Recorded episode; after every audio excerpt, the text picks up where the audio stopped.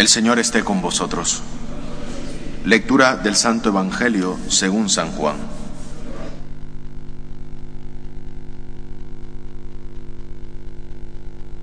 En aquel tiempo dijo Jesús a sus discípulos, En verdad, en verdad os digo, vosotros lloraréis y os lamentaréis mientras el mundo estará alegre. Vosotros estaréis tristes, pero vuestra tristeza se convertirá en alegría. La mujer, cuando va a dar a luz, siente tristeza, porque ha llegado su hora, pero en cuanto da a luz al niño, ni se acuerda del apuro por la alegría que da al mundo que le ha nacido un hombre. También vosotros ahora sentís tristezas, pero volveré a veros, y se alegrará vuestro corazón, y nadie os quitará vuestra alegría. En ese, día no me preguntaréis nada. Palabra del Señor.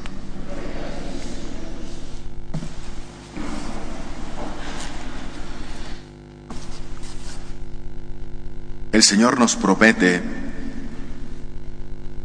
que nuestra ruta a veces en el camino que vamos es de tristezas, de fatigas y de alegría. Una de las cosas en este camino, a veces fatigados por los problemas, a veces tristes, porque las cosas no nos salen como verdaderamente quisiéramos que nos salieran, o alegres porque sentimos una plena realización en nuestra vida que a pesar de los problemas o las dificultades, pues siempre tengo en mi vida esa alegría de saber de que todo no está perdido. Y una de las cosas que tenemos que tener siempre presente es que vuestra alegría nadie nos la va a quitar. Porque es una alegría que procede de Jesús porque Jesús nos ha prometido y sobre todo nos ha pedido estar siempre alegres. Cuando nuestra perspectiva de vida no está en consonancia con la perspectiva de vida que se puede llevar fuera de nuestra realidad de fe, lógicamente cuando hay problemas, cuando hay dificultades, puede parecer de que nos dan igual los problemas, o que incluso el problema no es nada, porque mi confianza está plena en Jesucristo. Porque mi confianza no se basa en los medios que me aseguran mi alegría en esta vida, sino que mi alegría salta hasta Jesús, que es el sentido pleno de mi vida. Por eso, ante todo, tenemos que saber, como nos dice el Evangelio, que esa alegría nada ni nadie las puede quitar.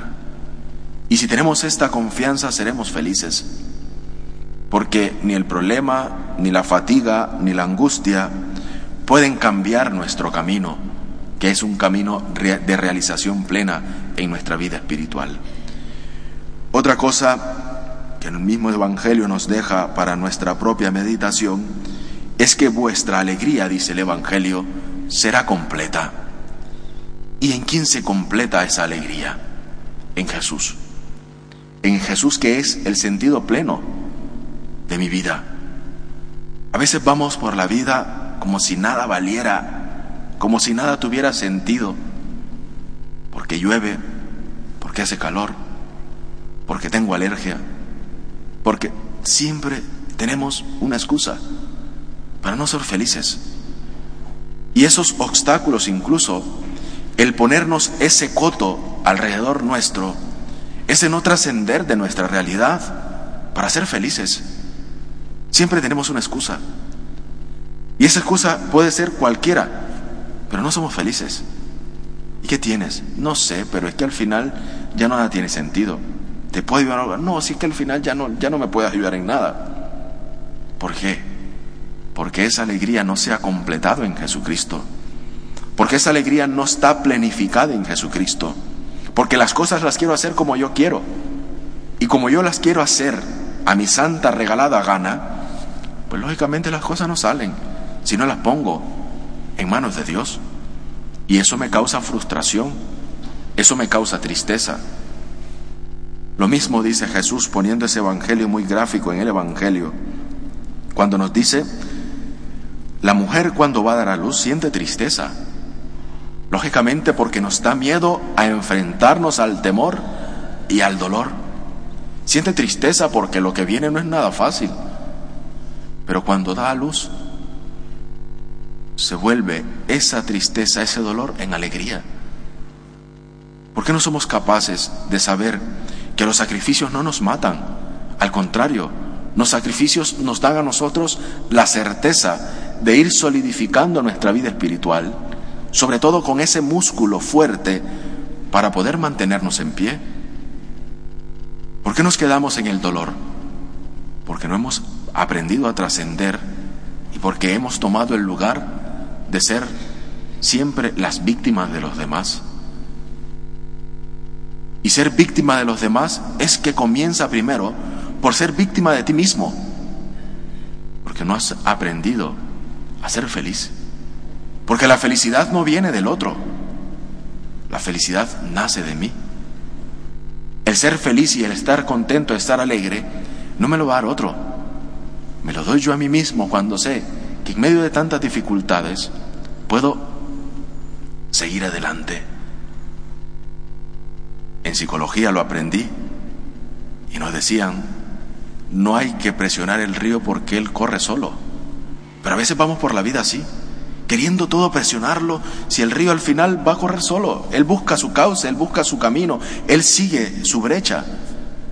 Siempre vamos queriendo presionar todo, siempre vamos a la ligera, siempre vamos queriendo hacer las cosas y se nos olvida lo fundamental y lo importante en nuestra vida, es ser felices.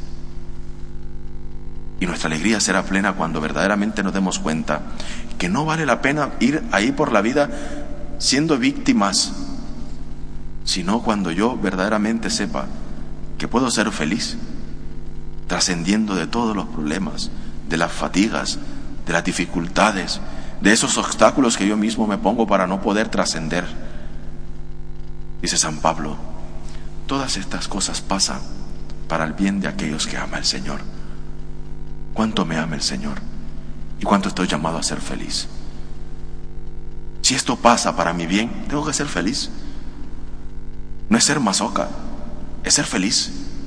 Ese es el camino por el cual el Señor nos necesita que sobre todos nosotros tengamos una salud espiritual y una salud corporal, siendo felices. No ir así siempre con esa cara de Viernes Santo, cuando Jesús ha muerto, está vivo y ha resucitado. Queridos hermanos, que la alegría sea para nosotros el siempre estar felices, el siempre estar contento, que con una sonrisa yo pueda animar al otro sabiendo que puedo hacer mucho, sobre todo integrando en mi camino de la vida espiritual esa alegría que viene de Jesús, esa alegría plena, el sabernos amados por Él. No nos quedemos lamentándonos, lamiendo nuestras heridas.